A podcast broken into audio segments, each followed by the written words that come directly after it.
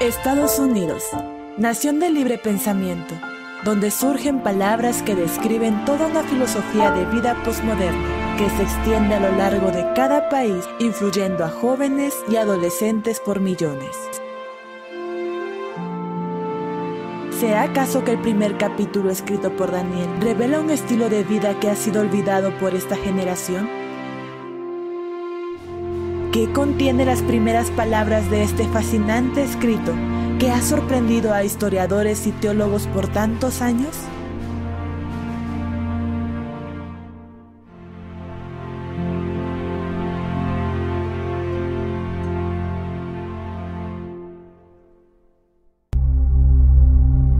Desde sus primeros párrafos, Daniel presentó autenticidad histórica creó un prólogo que daría forma al resto de su escrito. Mencionó los lugares, los eventos, los personajes y las fechas para que sus lectores, futuros y contemporáneos, lograran entender apropiadamente el resto de su profecía apocalíptica. Además, este prólogo histórico que Daniel escribió relata los acontecimientos ocurridos en forma de quiasmo. Cuando nosotros analizamos la estructura del libro de Daniel encontramos arte, encontramos que desde el primer capítulo Daniel escribió con un énfasis en algunos versículos para que nosotros los encontráramos. Los teólogos más renombrados proponen que el primer capítulo lo veamos con una estructura quiástica o quiásmica. Proponen ellos que tracemos una línea imaginaria donde hay cuatro eventos o cuatro periodos importantes que Daniel quería resaltar. Primero, el exilio. Daniel y sus compañeros son llevados a Babilonia bajo órdenes del rey Nabucodonosor y evidentemente es un evento histórico que aconteció. Posteriormente tenemos algo que se conoce como enajenación. A Daniel y a sus compañeros eh, se les obliga a por lo menos tres cosas. Lo primero, se les cambia el nombre. Vaya, que a una persona se le cambie el nombre es sinónimo de transformarlo totalmente en su personalidad, en su esencia. Después se les indica que por lo menos tres años estarían cautivos aprendiendo todo lo relacionado con esta nueva cultura. No obstante, también se les indica y se les obliga a cambiar la alimentación. Ahora, en este punto podemos detenernos porque más allá de una buena dieta o un buen régimen alimentario, tiene que ver con fidelidad a Dios. Muy probablemente la dieta que le obligarían a comer a Daniel sería carne y vino ofrecido principalmente a Dios que adoraba a Nabucodonosor. Así que esta era una forma de transformarlos totalmente a la cultura babilónica. Y es por eso que viene una tercera parte en esta estructura, que es una resistencia ante la enajenación. Evidentemente Daniel y sus compañeros, y así lo indica la Biblia, propuso no contaminarse con la comida que le, que le estaban pidiendo que, o obligando que consumiera. Eh, también él propone 10 días para demostrar que la dieta eh, original sería la más apropiada para tener un estado óptimo y con ello pues demostrar fidelidad al Dios verdadero.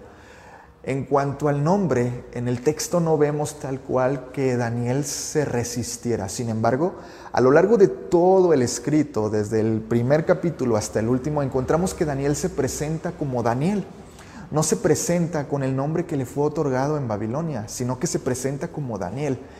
Él eh, resiste y trata de mantener su esencia. Así que vemos por lo menos estos tres puntos, el exilio, la enajenación, la resistencia y por último tendríamos lo que es la liberación. Daniel nos quería llevar a esta parte central o medular que sería cómo a pesar de estar obligados a cambiar totalmente su cultura, ellos presentan una resistencia porque consideraban que si Dios los llevó allí, Dios los sacaría de ese problema en el que se encontraban entonces.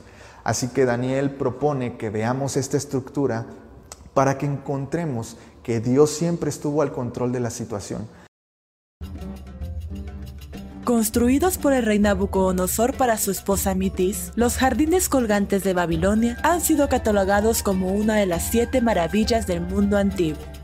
Los historiadores han descubierto que la ciudad que edificó Nabucodonosor era una obra arquitectónica sorprendente, cuyas murallas contenían palacios, templos, canales y diques asombrosos, siendo entonces conocida como la ciudad más importante del mundo. Por otra parte, La nación de Daniel, Judá, había sido conquistada por Nabucodonosor, rey de Babilonia, lugar donde se desarrollan los acontecimientos iniciales del escrito.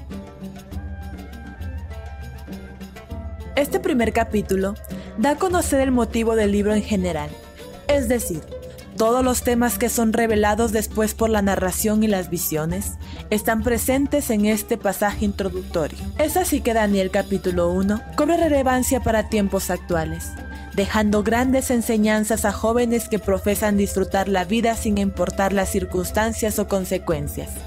Jóvenes que al cambiar de entorno y de contexto suelen realizar acciones que en otro momento no hubieran realizado.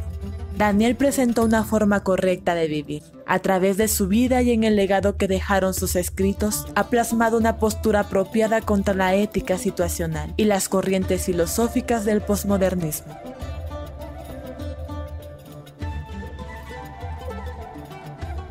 Con el avance de la posmodernidad, el tema de la verdad como algo relativo ha ido adquiriendo fuerza Actualmente, las personas no suelen asociar una verdad absoluta para sus vidas, sino que cada verdad es verdadera dependiendo la persona, entorno y contexto en el que se aborde.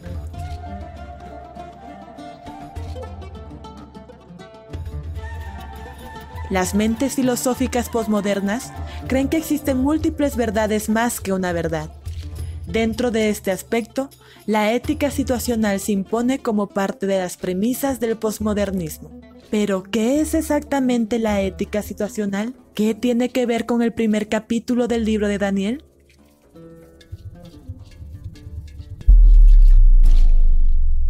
La ética contextual o ética situacional básicamente es cuando una persona toma decisiones basadas únicamente en ese momento que parece ser favorable. Cuando nosotros examinamos la situación que pasaba Daniel, eh, pues notamos que fue invitado a vivir en el palacio, fue invitado a seguir con sus estudios e incrementarlos. Incluso le fue dada la comida del rey. Así que si Daniel fuera guiado por la ética de la situación, eh, se hubiese dejado llevar muy fácilmente.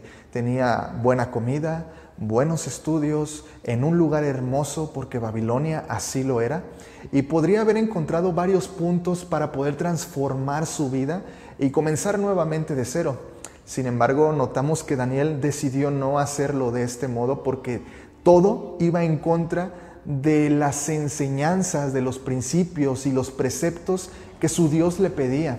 Así que la ética situacional en la vida de Daniel eh, no aplicaba.